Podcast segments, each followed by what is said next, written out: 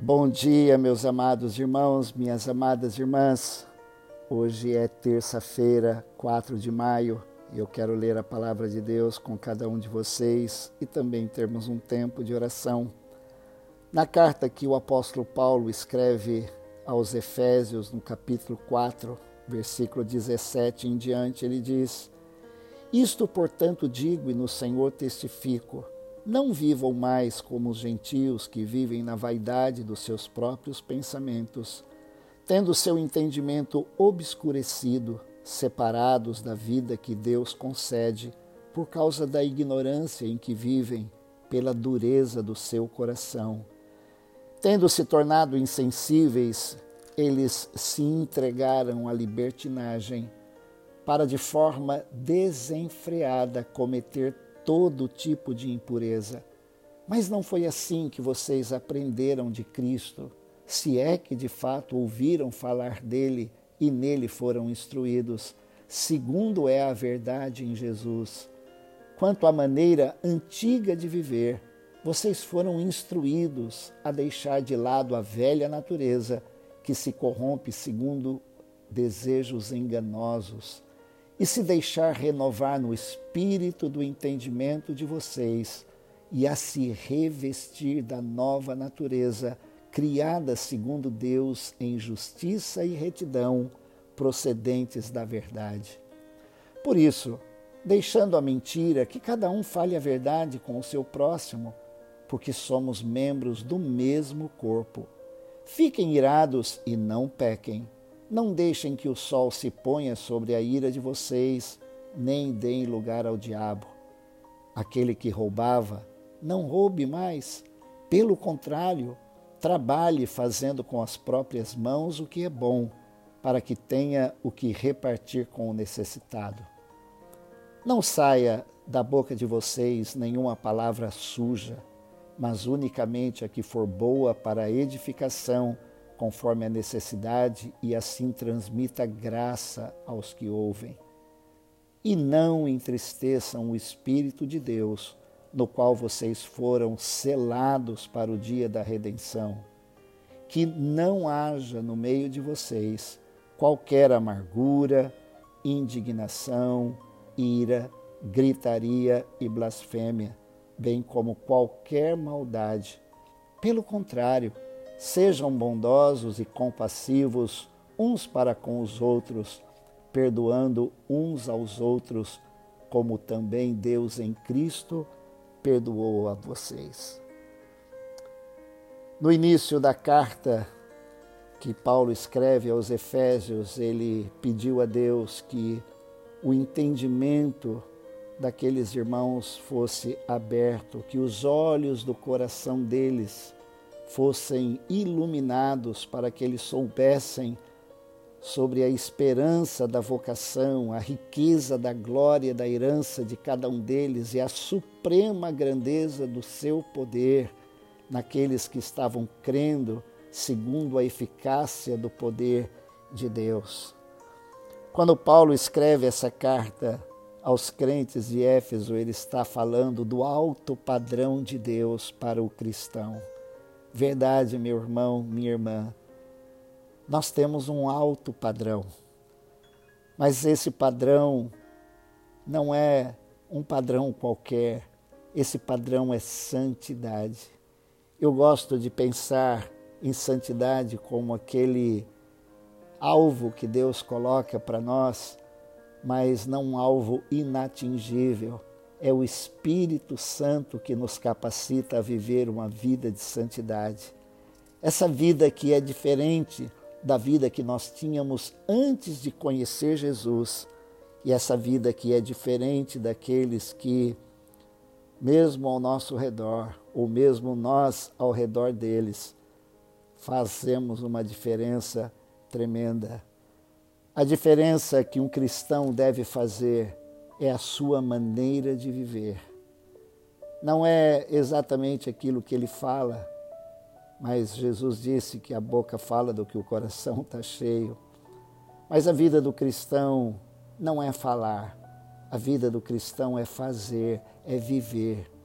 E o apóstolo Paulo então diz que nós não devemos viver mais nas coisas vazias dos nossos próprios pensamentos, tendo o entendimento obscurecido ou separados da vida de Deus, como aqueles que não conhecem a Deus vivem por causa da ignorância, pela dureza do coração deles, que são insensíveis, que praticam todo tipo de é, impureza. Mas Paulo disse: nós aprendemos de Cristo, se ouvimos falar dele, nós aprendemos quanto à maneira de vivermos em santidade. E essa santidade, ela é prática. A partir do versículo 25, Paulo diz as coisas que nós devemos deixar, deixar a mentira e falar a verdade. Mas não é só nas palavras, são nas atitudes.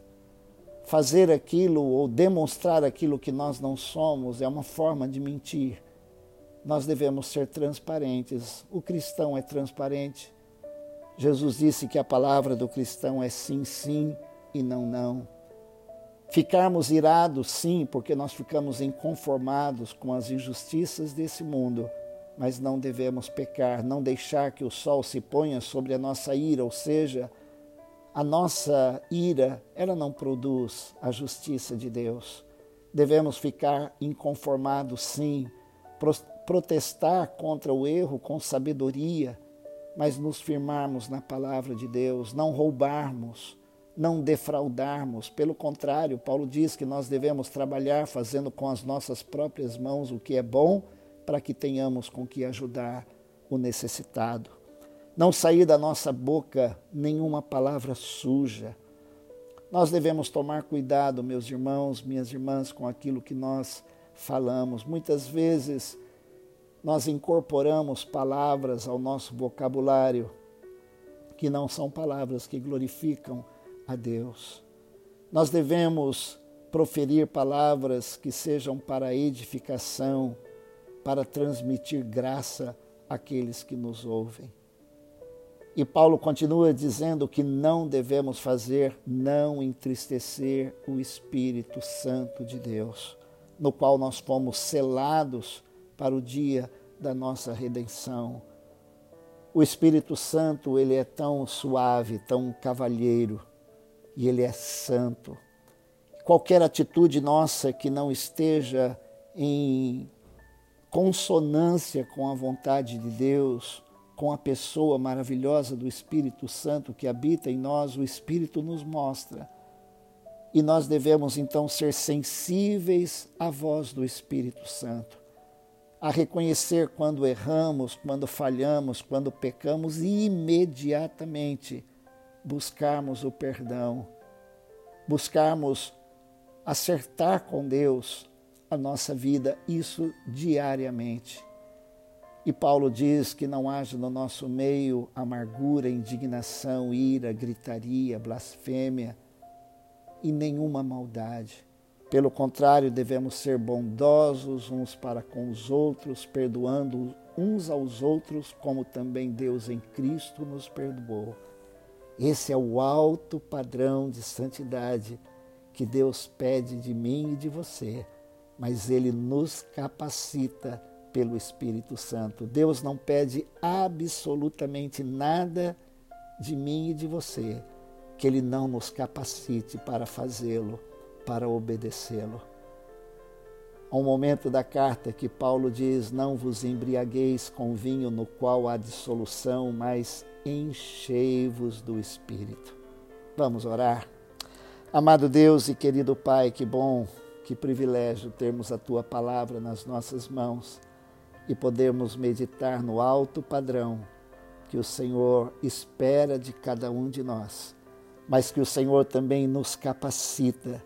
Ajuda-nos, Deus, a viver esse padrão, ó Deus, hoje na nossa vida, que outras pessoas nos vendo possam glorificar o teu nome, que o Senhor nos capacite a viver essa vida de santidade, que o Senhor nos perdoe pelas nossas fraquezas. Ó oh Deus, se há alguma impureza em nós, no nosso coração, na nossa mente, Que o Espírito Santo nos revele, nos dê, Senhor, em nome de Jesus, sensibilidade espiritual. Ó Deus, que os nossos ouvidos espirituais estejam bem atentos e aguçados para ouvirmos a voz do Teu Espírito. Ó Deus, para reconhecermos, ó Deus, as nossas necessidades e, ó Deus, aumentar a cada dia o nosso desejo de sermos cheios do teu amor e da tua graça para vivermos esse padrão do Senhor.